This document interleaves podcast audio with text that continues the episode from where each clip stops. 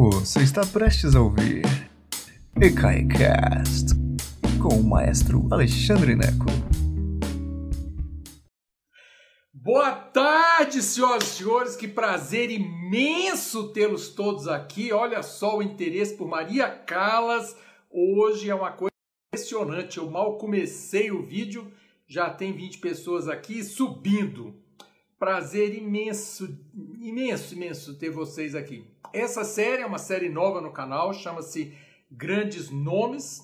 Nós estreamos na semana passada com Mozart e cada semana uma pessoa diferente, de um local diferente, de uma área diferente. Então é, é uma tentativa do canal do ECAI de ser bastante variado, ok? Tanto para o interesse de vocês quanto para o meu próprio, porque assim, quanto mais variado, para mim é mais interessante. Vou confessar para vocês que hoje eu estou assim podre, eu não tô assim, eu tô, não tô aguentando essa quarentena. Hoje é um desses dias. Então assim, hoje eu tô ainda bem que eu tenho isso aqui para fazer, que eu tomei banho, barbiei, botei minha gravata bonita para estar aqui com vocês, porque realmente hoje o negócio está difícil, mas estamos aqui, I love you. É o seguinte, meninos e meninas. É... Maria Callas, é... para entender a vida dessa mulher, você tem que entender o, o primeiro o que eram os cantores de ópera no final do século XIX, ok? Maria Callas é uma cantora do século XX, ok? Maria Callas nasce em 1923, mas ela traz essa tradição dos cantores de ópera do século XIX.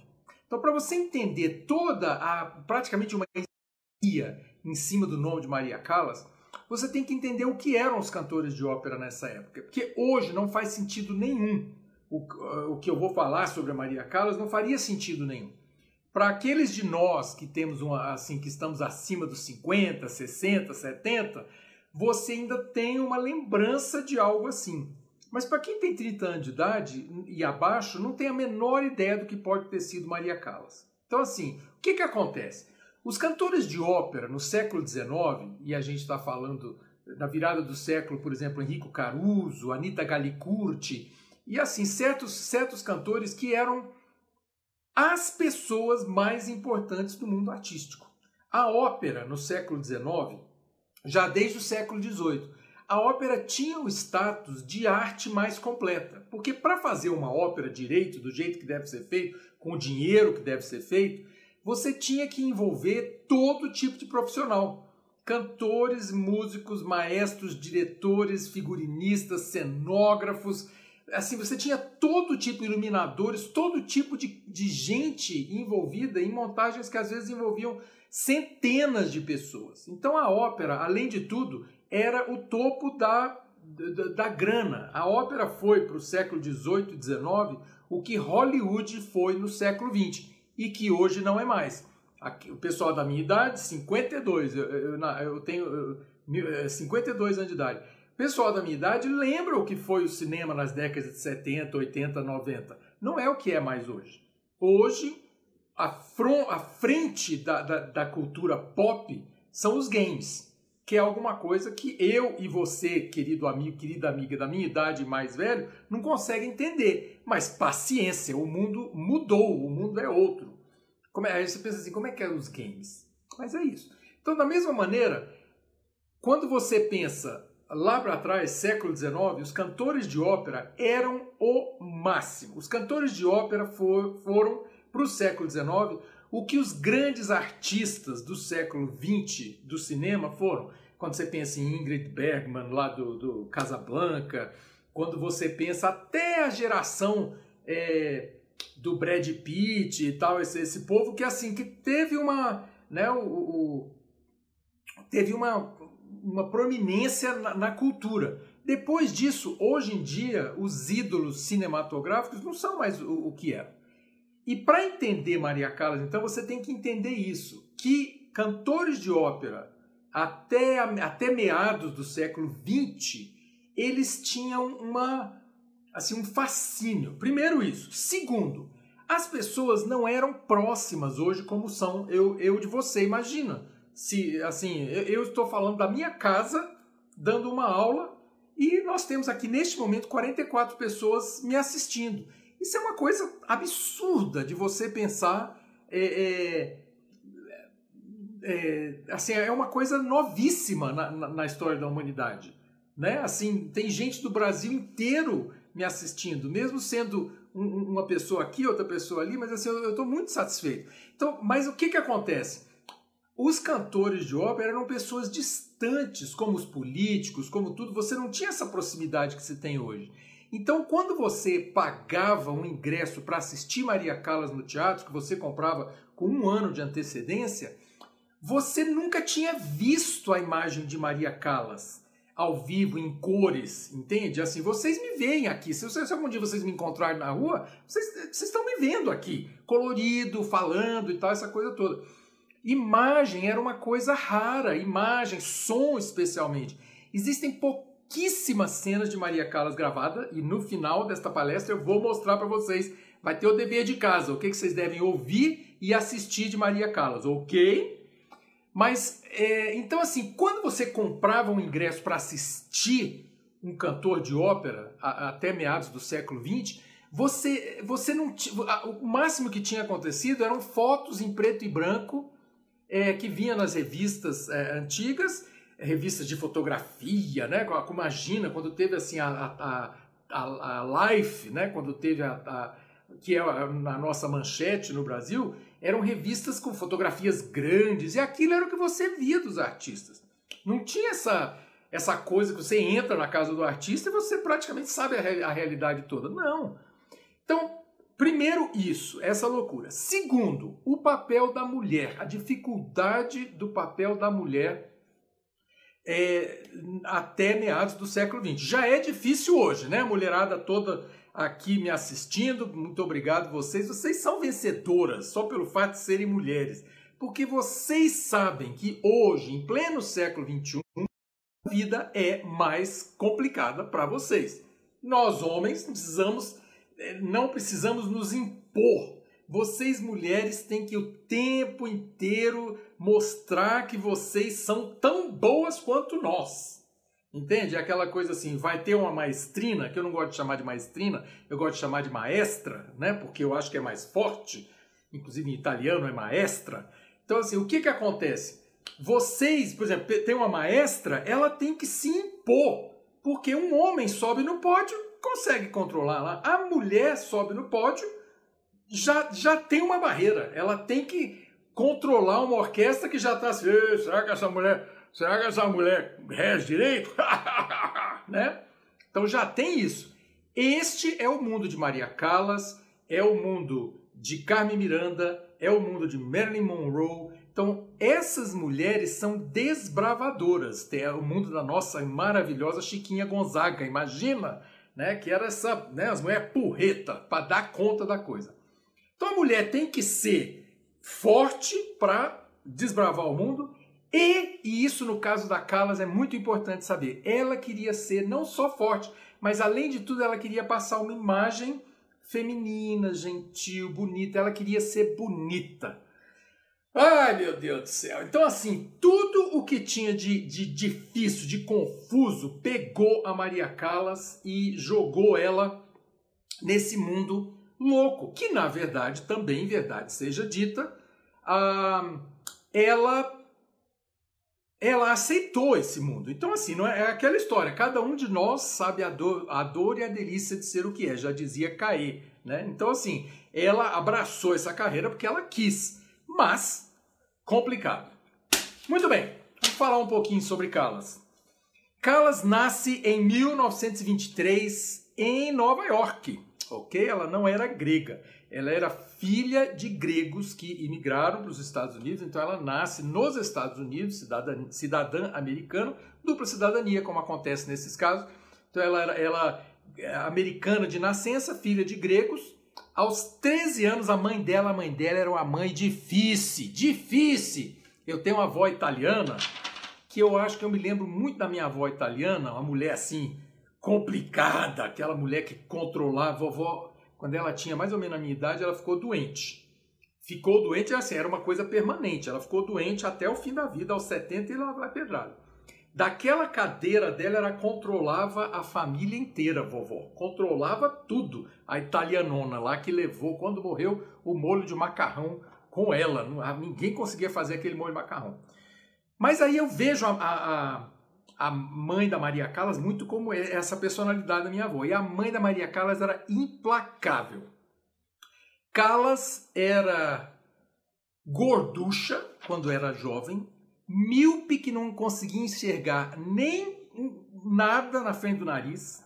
E isso marcou muito Maria Callas, porque ela se sentia insegura. Então, assim, é, quando, quando Callas se tornou adulta, Callas era um mulherão, assim, uma mulher enorme. Eu tenho 1,74 é, de altura. Callas tinha exatamente a minha altura. Eu peso 97 quilos. Carlas pesava 92. Então, assim, imagina, uma mulher enorme, uma mulher grande. E isso só. Até hoje, você falar uma mulher grande é uma coisa assim, é, é um. Ah, é, nossa, não fala assim, Alexandre. Isso não, não, não faz assim. Pro pessoal que diz que a net está travando, não esquece que esse vídeo sobe depois pro YouTube e estará lá. Daqui a umas duas, três horas ele estará no YouTube, tá? É, então, assim, Carlas, ela já começa com esse negócio. E esse é o e esse é, é um dos problemas, porque ela já desde o começo da carreira, ela ela é confrontada com a realidade de que mulheres magras têm um espaço maior. Ou ela pensava que esse aqui é o negócio. Quando você vai cantar, agora falando como cantor, ok? Eu, como cantor, quando você vai cantar, o seu corpo se acostuma com uma certa maneira de cantar. Se você perde muito peso, o corpo não sabe direito onde sustentar essa voz. E para você entender o que é um cantor de ópera, você tem que entender que o corpo dele ou dela é o ressoador. Então, é, é, é, é o meu corpo é como se fosse a caixa do violão, ok? É, e se você diminui a massa, você diminui o ressoador você não sabe direito como sustentar aquilo. E foi o que aconteceu com Calas. Daqui a pouco eu falo sobre isso. Mas, voltando lá, na infância da Calas, a mãe dela, quando ela tinha 13 anos, a mãe fala assim: não vai morar aqui em Nova York, não. Você vai para a Grécia, você vai para Atenas, que é lá que tem, tem educação direito. E lá foi Maria Callas, aos 13 anos, se educou em Atenas. Não só educação segundo grau, né? Que hoje, na minha época chamava segundo grau, hoje é ensino médio, mas ela foi fazer lá a escola o que tinha que fazer e já estudar música, já estudar música. É, ela se forma na Grécia, né, na, na, na juventude, é, que coincide aí com o período da guerra também, né, da Segunda Guerra Mundial, já no final, no final. Assim que termina a Segunda Guerra Mundial, ela, ela vai para a Itália. Olha que coisa interessante. É, ela em 1946, ela vai para a Itália, mas ela lembra que ela é de nascença, ela é ah, americana. Então ela tem uma conexão interessante com, com os Estados Unidos, tanto que quando ela termina a educação dela na Grécia, é, vai para a Itália para aprender a cantar também, ela consegue uma, uma é, uma estreia em Chicago, que é uma casa de ópera espetacular para quem gosta da máfia. Chicago tem, tem a uh, grande, grande. Uh, antigamente, né, gente? Isso é na época do Poderoso Chefão. Lembra que o Poderoso Chefão é, é lá em Chicago. E foram os mafiosos e companhia limitada que financiaram o Chicago Lyric Opera, ok? Claro que era tudo legal, não tinha dinheiro ruim de jeito nenhum, mas assim, é aquela italianada louca que morava em Chicago que adorava ópera. Por causa disso, Maria Callas, em 1946, aos 23 anos de idade, ela consegue uma estreia de Turandot, que é a última ópera do Puccini. Só que, e aí, para quem entende de música, para quem entende de voz, o que, que acontece? Callas começa cantando um repertório pesadíssimo. Turandot é uma das, das, das, das é, uma das um dos papéis mais pesados para o soprano que existe. É soprano lírico, é soprano, desculpa, soprano dramático. É muito pesado. Você não canta isso aos 23 anos de idade, não canta. É, e esse foi um dos problemas vocais que, que, causaram problemas vocais na Calas depois. Ela tinha um corpo enorme, uma voz gigantesca.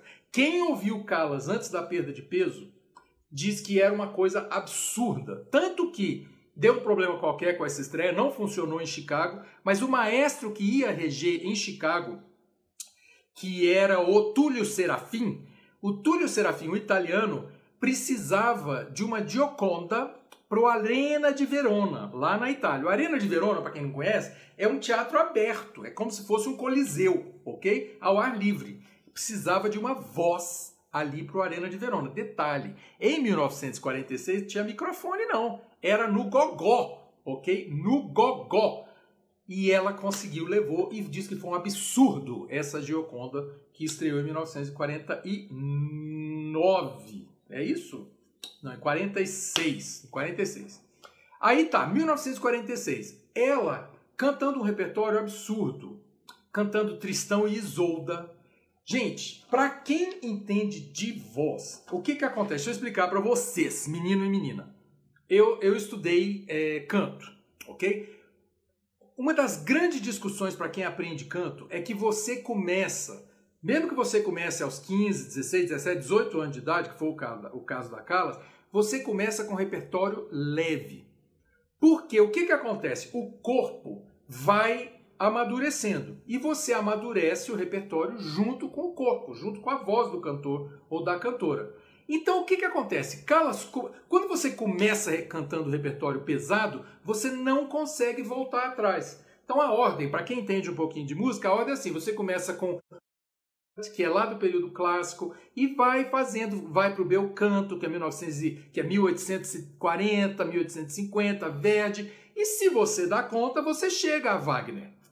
Calas começou com Wagner, ok? Não é uma coisa que você decide, é uma, a, sua voz é desse tipo. E Calas começou com Wagner e depois quis voltar para trás.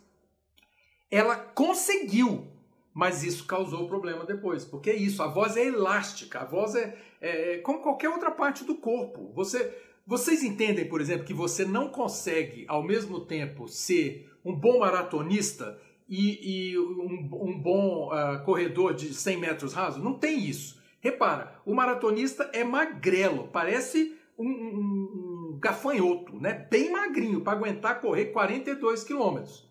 Né?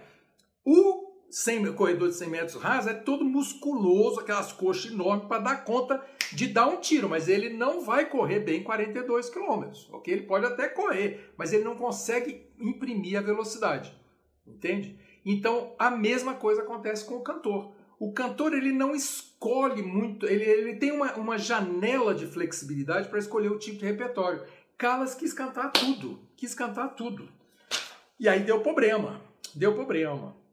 Então, olha só, é, em nessa, nessa brincadeira lá no Arena de Verona, ela conhece um empresário italiano chamado Giovanni Battista Meneghini, que acaba sendo o empresário e marido da Callas, ok? Eles se casam em 1949 e o casamento dura por 10 anos, até 1959, ok? Então isso é importante porque o Meneghini era um empresário rico, ele, é, assim, casou com a Callas quando ela era fofinha ainda e aguentou uma boa, assim, ele foi quase que um pai para ela. E assim, com certeza, um, um um grande é, empresário para ela. Foi o, foi o Meneghini que, que colocou a, Callas no, no, cenário internacional. Não, não há dúvida sobre isso. Callas era extremamente maravilhosa, mas ela achou no Meneghini, primeiro marido dela, empresário italiano, uma um, um agente que era fantástico, ok? Então ele tomou conta da, da carreira dela. E a carreira dela deslanchou. Ela cantou no mundo inteiro, cantou Buenos Aires, eh, cantou no, no, Municipal do Rio de Janeiro. Meu Deus do céu, imagina se eu não queria estar naquele Municipal do Rio de Janeiro. Diz que teve uma, uma das brigas dela, porque tem a grande, a grande briga de, de Callas era com uma, uma outra soprano chamada Renata Tebaldi. E era uma briga meio inventada, uma briga meio falsa, igual a eh, Emilinha e Marlene, que tinha aquela aquela é, rivalidade, mas que na verdade era para vender disco, né? Coisa da Calas com a Tebaldi, elas se odiavam, mas era gostoso se odiar. Mas diz que aqui no Rio de Janeiro, no Municipal do Rio, aconteceu um episódio, as duas vieram para fazer um recital juntas, um recital. E a combinação era assim, Calas e Tebaldi. A gente não vai fazer bis, ok? Para não dar briga, a gente não vai fazer bis. E a Tebaldi deu dois bis e a Calas queria matar a Tebaldi. Então, diz que isso é verdade. Isso foi no Rio de Janeiro de 1951, ok? Imagina, gente, em 51 a gente tinha gente como Calas e Tebaldi aqui no Rio de Janeiro. E saudade de uma época que eu não vivi. Mas ela cantou, a Calas cantou sem parar no mundo inteiro e tal, essa coisa toda. E ela, um repertório que ia de Traviata a Tosca, é, e, na verdade foi esse o repertório que ela é, se especializou. Eu vou agora mostrar para vocês um papel em que você que está no YouTube já, você que está no Facebook, depois você volta para. ou você anota isso aqui. Essas são as quatro músicas que eu quero que você ouça, ok? Da Calas. São as quatro músicas. Se você está no YouTube, dá pause e anota. Se você está no Facebook, aguenta firme, daqui a pouco você anota. Eu preciso que você assista, que você ouça essas quatro músicas, ok? A Casta Diva da Norma, a Casta Diva da Norma é uma área maravilhosa e a Norma é uma ópera que Callas trouxe de volta para o repertório. Callas era uma pesquisadora, Callas era uma espetacular musicista. Essa é uma das coisas que, que traz, é, é, traz interesse a Callas. Callas não era uma cantora preguiçosa ela era lutadora. Ela falava assim: Eu quero repertório novo. Dá uma olhada nessa norma que estava adormecida. E aí ela traz e ela revive uma ópera é, que não estava muito. Não era muito feita na época. Então, Norma Casta Diva maravilhosa, ela faz uma sacerdotisa que se apaixona pelo homem errado. Aí já era uma, uma, uma um prenúncio, né? Tosca Vicidarte, que é onde a Tosca diz assim: Meu Deus, eu fiz tudo certo, eu vivi da arte, vivi do amor, por que, Senhor, me remunera assim? Dá uma olhada na palestra uh, Para Gostar de Tosca, que nós temos aqui no canal, porque eu explico tudo, inclusive essa relação de Calas com Tosca, ok? Vale a pena. Então, ouvir Vicidarte, maravilhosa. Ouvir uma Una voce poco fa, do Barbeiro de Sevilha, também temos uma palestra sobre o Barbeiro de Sevilha aqui, mas Una voce poco fa é a área da Rosina. E a Rosina é uma moça doce, mas se brincarem comigo, eu arranco seu couro. É, a, ela diz que ela vai virar uma naja. Ah! naja mordedora, muito bem. E La Mama Morta, do André Chenier, que é essa área aqui, a hora que você ouve, você desaba, você desaba. Foi essa, a La Mama Morta, do André Chenier. André Chenier é a ópera. As óperas. O nome das óperas estão em verde. André Chenier, do Humberto Giordano. Essa área é a área que está no filme Filadélfia, com o Tom Hanks. Meu Deus do céu, quando toca essa área, você desaba, você desaba desaba. Aliás, eu olhei aqui para o lado lembrei. Gente, se você está achando essa palestra maravilhosa e acha que de graça é muito barato, vai no ecai.com.br, ecai.com.br, e aí você doa lá 10 reais, ok? Não esquece que eu tenho que pagar meu aluguel. Ok, muito bom. Então, é, ouça essas quatro peças. Daqui a pouco eu vou dar uma, um, dois vídeos para você assistir, ok? É, que mais? O som de Maria Callas, ok? É, a voz de Maria Callas, ela tem uma característica que é a característica mais importante para qualquer cantor. Sabe qual é? Qual é a característica mais importante de, da voz do cantor? É ser facilmente reconhecida. Entende? Quando você ouve Gal Costa, você não tem dúvida de quem está cantando. Tem. Quando você ouve Edith Piaf, você não tem dúvida de quem está cantando. Tem. Então, assim, existem certas vozes que elas têm uma qualidade que é só delas. Calas tinha essa qualidade. é mais fácil você ter voz diferente, você ter uma voz única no mundo, no mundo da música popular do que no mundo da música erudita. Porque a música erudita, ela pede uma uma homogeneização da voz. O som é homogêneo. Então assim, você o ideal é que você faça aquela voz certinha. Você conseguir uma voz que é inconfundível no mundo da música clássica é raro. Callas tinha isso. Então, primeiro isso. Segundo, o som, o tamanho do som era gigante. Ela fez sucesso antes das grandes gravações. Então, ela fez sucesso quando ela era fofinha. Ela perdeu 34 quilos, 36 quilos. Ela foi de 90 para 54. Então, assim, imagina, gente, é perder metade da pessoa quase, uma coisa absurda. E aí ela, ela se ela mudou a voz. Ela, e não é que muda a qualidade da voz, mas muda a sustentação. Então, o tamanho da voz, quem conheceu Callas no, na, com, antes do emagrecimento, diz que ela perdeu foco, que ela perdeu tamanho de voz, ok? Então, isso é uma coisa que nós nunca vamos saber, porque as gravações que nós temos já são de depois desse processo, ok? Ela já era famosa e tudo isso, ok? Então, o som não é todo mundo que gosta do, do som da Maria Callas. Ela não era a cantora mais afinada de todas, é, mas ela ela tem uma presença vocal inconfundível. E isso vocês devem, vocês devem ouvir, ok? Isso é uma das diferenças, ok? Callas é, não é a cantora mais precisa, não é a cantora mais afinada, mas a emoção tá toda na voz. E é isso que a gente quer, né?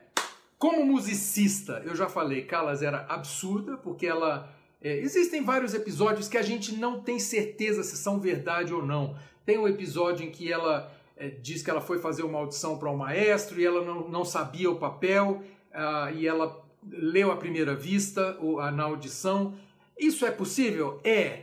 É verdade? Não se tem certeza, entende? Assim, é, mas são, são histórias que se contam, que ela lia muito bem, que ela pesquisava muito, que ela estudava compulsivamente. E isso eu, isso eu acredito que é verdade, que ela estudava demais, eu acredito, porque ela fez muitos papéis. Entende? Quando ela vinha para o Rio de Janeiro, por exemplo, ela fez muitas estreias no México, por exemplo, na cidade do México. E era o repertório você não acreditava. Era segunda-feira um, quarta-feira outro, sexta-feira outro papel. Então, assim, você tem que ter uma, uma saúde absurda, uma saúde vocal e pessoal muito grande, né? Agora, o que diferencia Callas eh, de, eh, que coloca ela lá em cima é ela como atriz. Maria Callas como atriz é algo que você não acredita. E é, vocês têm que entender mais uma vez a idade de, das apresentações de Maria Callas. Você está num teatro gigante. A época de Maria Callas pedia o teatrão, que é aquele tipo de teatro em que é tudo impostado e que as pessoas falam assim. E que quando chegou a televisão, a, a, matou esses atores. Inclusive acabou com a ópera também. Né? Porque assim você não, não consegue. Ah! Você está aqui, minha filha, que coisa boa! Veio visitar-me! Ninguém, ninguém aguentou isso quando chegou à televisão. Tinha uma nova geração, a bossa nova, no, no caso do Brasil, nascendo, nos Beatles, no mundo. Então, assim, você acabou com isso. Né? Você acabou com ele. Então, assim, Maria Callas vem desta escola, que é, tem o auge aí em 1940, 50, depois abruptamente ela acaba.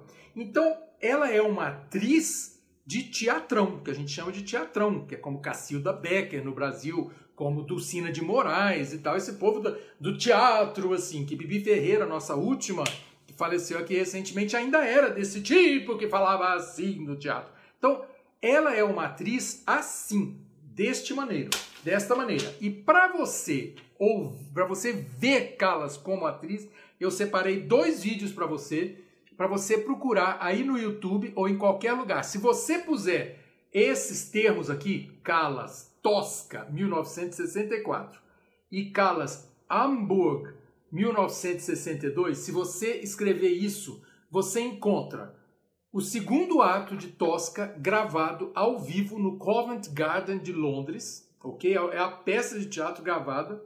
E você escuta e você vê assiste o recital de Callas em Hamburgo, em 1962, onde ela, você vê Callas atuando. Esse aqui, essa é a ópera ao vivo, e aqui é um recital com orquestra, em que você vê você é, é importante você assistir a cena toda do começo ao fim para você entender do que nós estamos falando, porque Calas falando assim, você assiste documentário, tem muito documentário e tal, mas você tem que assistir a fonte.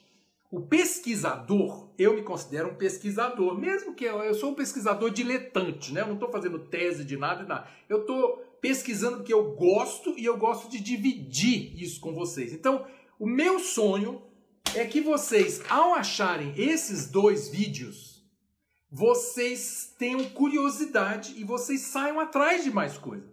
Porque é, é, é, como um novelo que você vai puxando e vai achando coisa e mais coisa e mais coisa, ok? E aí, ao assistir, vocês vão entender o magnetismo que essa mulher tinha. Nessa tosca, por exemplo, que ela faz esse segundo ato, é, onde ela, ela contracena com o, o barítono Tito Gobbi.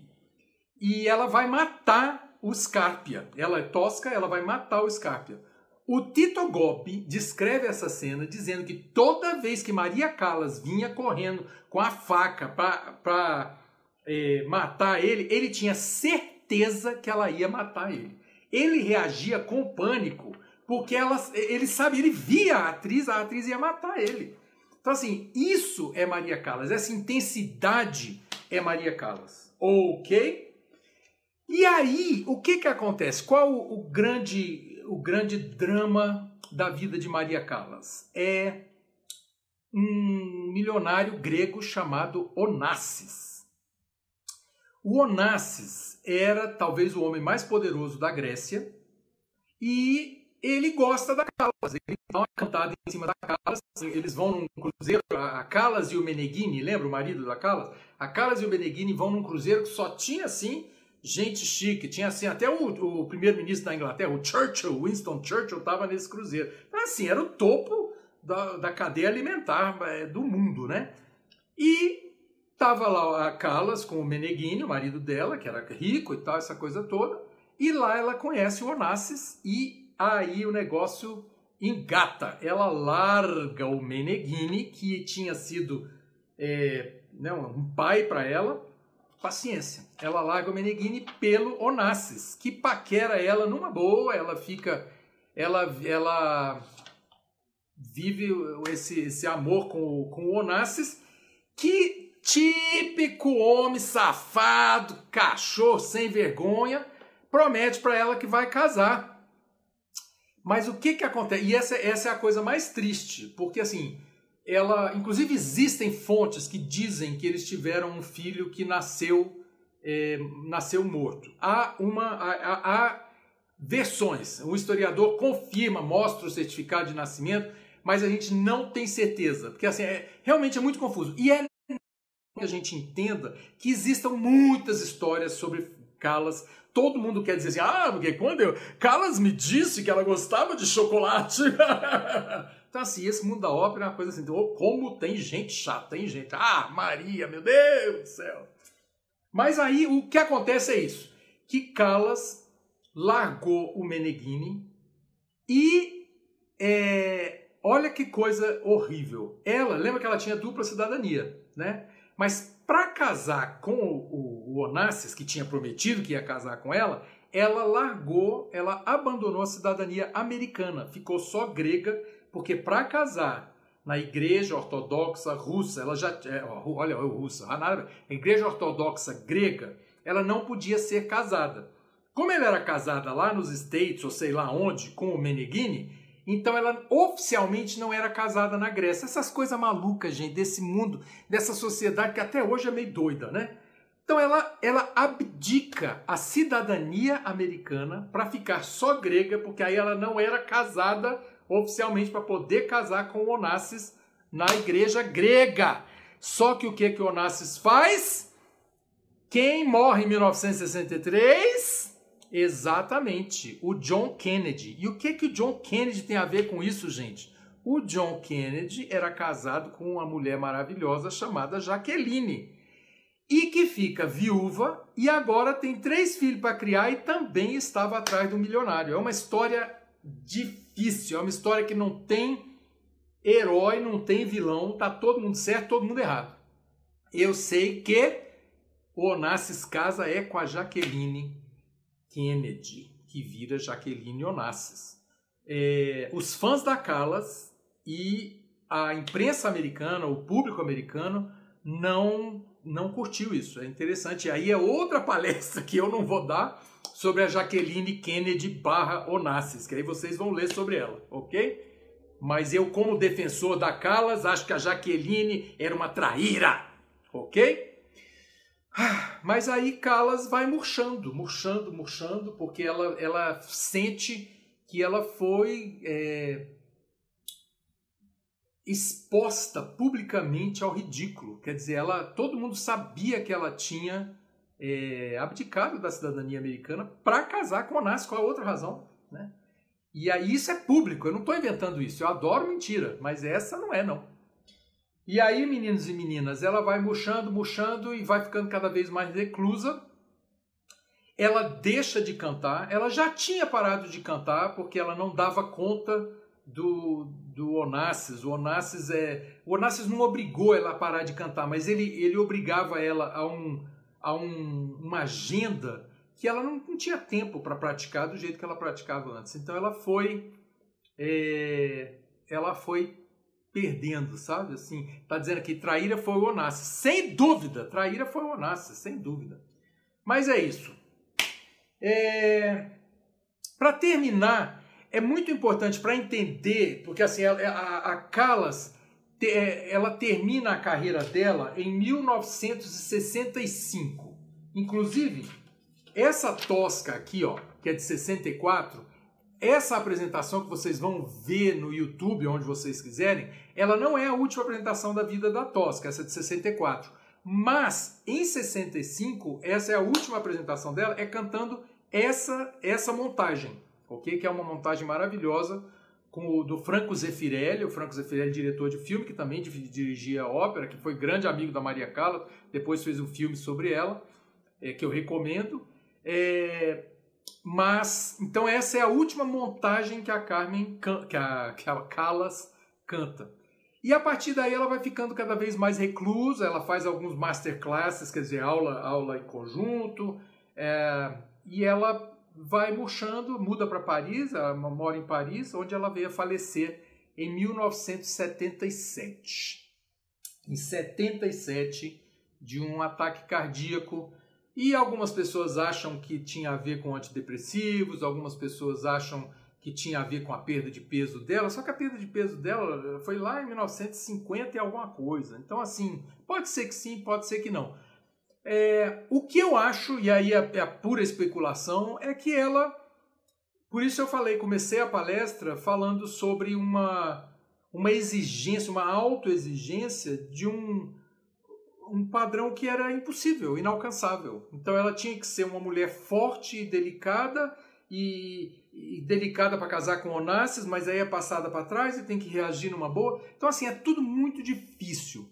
É, há muitos filmes, muitos documentários, muita coisa boa sobre Callas e muita especulação também. É um tal de gente. Quando você vê esses documentários, você morre de rir, porque sempre tem um sujeito com a caixa El e aí um, um quadro parecido esse aqui, meu, mas assim, uma coisa meio assim, uma coisa meio fresca, e o sujeito conta, ah, porque nós tomamos um chá no Champs-Élysées e Callas me confidenciou isso e aquilo, e a gente nunca sabe o que é verdade e o que não é verdade. O que é importante para nós, é ouvir, é vermos, assistirmos Calas para a gente decidir o que a gente acha de Calas e ouvirmos Calas para a gente decidir o que a gente acha de Calas, tá bom? Foi isso minha aula de hoje. Nosso grande nome de hoje, Maria Calas, fascinante, maravilhosa. E eu espero que esse seja o começo de um caminho para vocês ouvirem e aprenderem a reconhecer a voz de Maria Callas, tá bom? Um beijo enorme, muito obrigado por estar aqui quase travando. I love you. Obrigadíssimo. Estaremos de volta, tá bom? Beijão para vocês.